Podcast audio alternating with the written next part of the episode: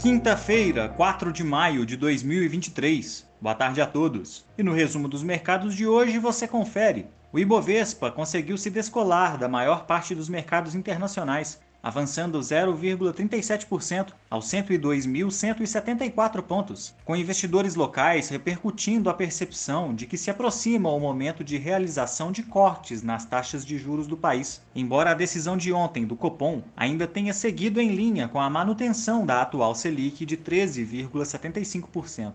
Como outros destaques, na ponta positiva, as ações do GPA, controlador da bandeira de supermercados Pão de Açúcar, em alta de 6,67%, foram impulsionadas pela divulgação dos resultados do primeiro trimestre de 2023, em que a receita líquida apresentou crescimento de 15% em relação ao ano anterior, atingindo 4,5 bilhões de reais. Na ponta negativa, as ações da Embraer em queda de 9,71%, reagiram ao reporte de prejuízo líquido ajustado de 466 milhões de reais no primeiro trimestre de 2023, 13,2% mais elevado que o apresentado no mesmo período do ano anterior. O dólar à vista, às 17 horas, estava cotado a R$ 4,99, em estabilidade no dia.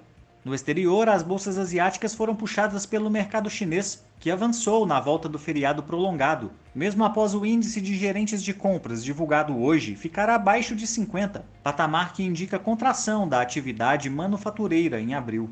Por lá, o índice Xangai Composto subiu 0,82%, e no Japão, os mercados permaneceram fechados devido ao feriado. Já os mercados europeus encerraram majoritariamente em queda, afetados pela notícia de que o Banco Central Europeu decidiu elevar a taxa básica de juros em 25 pontos base, pela sétima vez consecutiva, e que atingiu 3,25% ao ano. O índice Eurostock 600 encerrou em baixa de 0,46%. As bolsas americanas fecharam em queda, com investidores ainda repercutindo a elevação de juros promovida ontem pelo Federal Reserve, com temores de que o patamar restritivo da taxa leve a economia do país a um período de recessão mais forte que o projetado anteriormente. O Nasdaq caiu 0,49%, o S&P 500 recuou 0,72% e o Dow Jones encerrou em baixa de 0,86%. Somos do time de estratégia de investimentos do BB e diariamente estaremos aqui para passar o resumo dos mercados. Uma ótima noite a todos e até a próxima!